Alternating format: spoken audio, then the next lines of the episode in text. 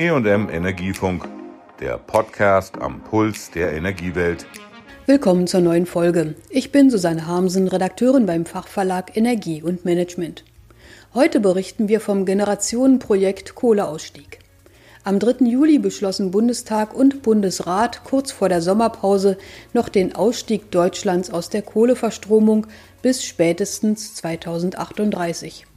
Zudem stimmten sie dem Strukturstärkungsgesetz zu, das den heutigen Kohleregionen eine neue Zukunft ermöglichen soll. Der brandenburgische Ministerpräsident Dietmar Woidke, SPD, sagte, Ich glaube, es ist nicht vermessen, wenn man heute sagt, es ist ein historischer Tag. Eine Meinung, die sein CDU-Amtskollege aus Nordrhein-Westfalen teilt, Armin Laschet. Das macht kein Industrieland auf der ganzen Welt, aus Kernenergie und gleichzeitig auszusteigen. Und deshalb ist das, was heute beendet wird, eine jahrzehntelange Förderung von Kohle in Bergwerken, in Tagebauen und der Verarbeitung in Kraftwerken, die auch wirtschaftlichen Wohlstand in Deutschland ermöglicht haben, ein Abschlusskapitel und gleichzeitig die Aufforderung natürlich etwas Neues zu schaffen. Der Beschluss für den Kohleausstiegspfad basiert auf der Arbeit einer Kommission. Sie war nicht nur mit Kohlewirtschaftsvertretern und Gewerkschaften besetzt, sondern auch mit Klimaschützern, Wissenschaftlern und Vertretern der betroffenen Kommunen. Die Große Koalition benötigte zwar noch einmal 18 Monate, um aus den Empfehlungen dieser Kommission Gesetze zu machen, dennoch hält der CDU-Ministerpräsident des Freistaates Sachsen das Vorgehen für beispielhaft.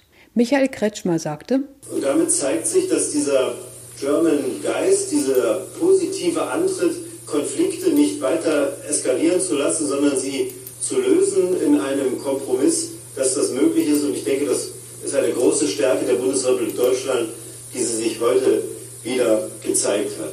Kritik an den Gesetzen kam unter anderem von der Opposition im Deutschen Bundestag.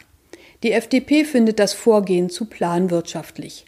Schließlich sorge der Treibhausgasaufschlag der EU schon heute dafür, dass Kohlestrom teurer ist als der Strom aus Sonne und Wind und Biomasse. Bundeswirtschaftsminister Peter Altmaier entgegnete darauf, man hätte es dem Markt überlassen können und dann hätte man mit ein bisschen Glück gesehen, dass diese Kraftwerke irgendwann äh, zum Ende des Jahrzehnts, zum Beginn des nächsten Jahrzehnts aus dem Betrieb gehen. Oder aber man greift staatlicherweise ein, weil man eben nicht wissen kann, wie die klimapolitischen Bedingungen Anfang der 30er Jahre sind. Und da es der Wunsch war des Parlaments und der Koalitionsfraktionen, aber auch unterstützt von den Umweltverbänden und vielen anderen, dass wir einen Ausstiegszeitpunkt festlegen, ergab sich daraus dann natürlich auch die Entscheidung, die vom Staat verursachten Konsequenzen abzufedern, indem man äh, entsprechende Entschädigungszahlungen vereinbart. Auch die Abgeordneten der Grünen stimmten gegen das Gesetz, obwohl sie aus Klimaschutzgründen schon viel eher aus der Kohle aussteigen wollten. Der stellvertretende Fraktionsvorsitzende Oliver Krischer begründete die Ablehnung mit dem Fehlen einer Ausbauoffensive für erneuerbare Energien, wie sie die Kommission gefordert hatte. Außerdem stören ihn die hohen Abfindungen für Kraftwerksbetreiber und Tagebaue. Dazu sagte der Bundeswirtschaftsminister vor dem Bundesrat Ich halte das für richtig, weil die Masse der Entschädigungen auch dafür eingesetzt werden wird, Flächen, die der Braunkohletagebau in Anspruch genommen hat, zu rekultivieren, so wie das seinerzeit den Bürgerinnen und Bürgern versprochen worden ist, die Kraftwerksstandorte zurückzubauen, neue Investitionen in umweltfreundliche Energien zu tätigen. Und das alles ist aus meiner Sicht eine Lösung, die man gut vertreten kann. Klimaschützern geht es nicht schnell genug. Sie wollten den Kohleausstieg schon für das Jahr 2030, wie zum Beispiel Greenpeace mit einem Transparent am Reichstagsgebäude forderte.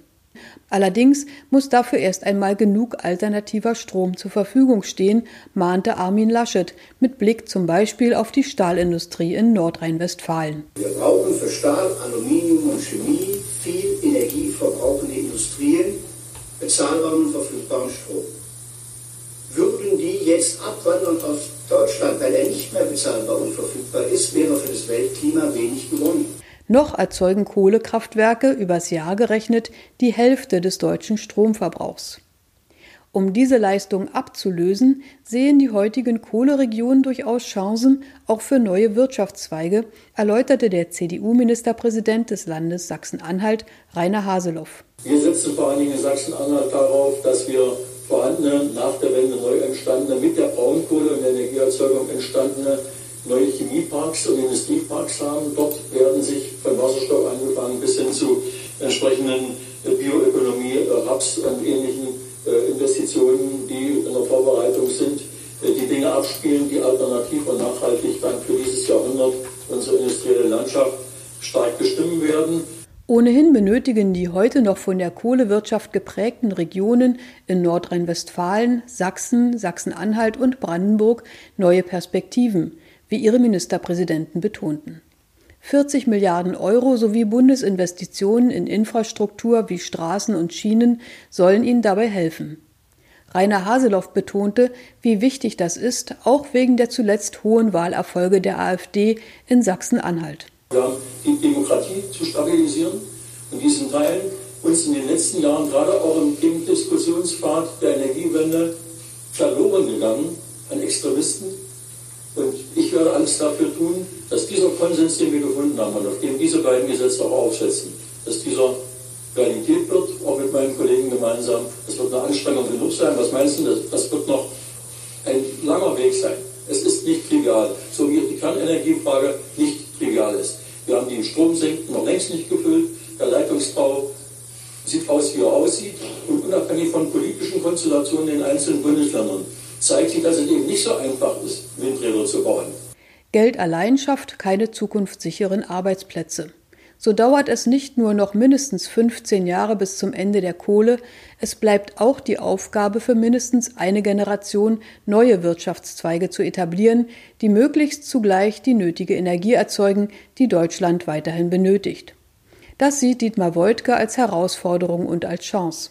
Und wenn wir es schaffen, in den kommenden Jahren erneuerbare Energien, so wie es in Brandenburg heute schon läuft, zu Wirtschaftstreibern zu machen, wenn wir es schaffen, erneuerbaren Energien, mit dem Ausbau erneuerbarer Energien Wirtschaftswachstum und Wohlstand zu verbinden, dann werden andere Regionen in Europa und weltweit diesem Beispiel folgen.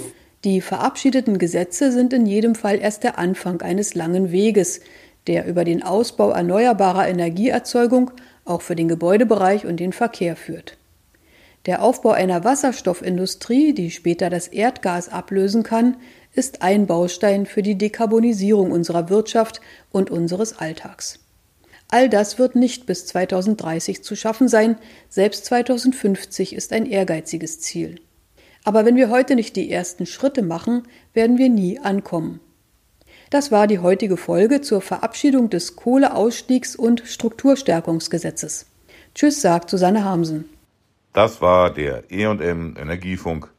Bleiben Sie voller Spannung und bis nächste Woche.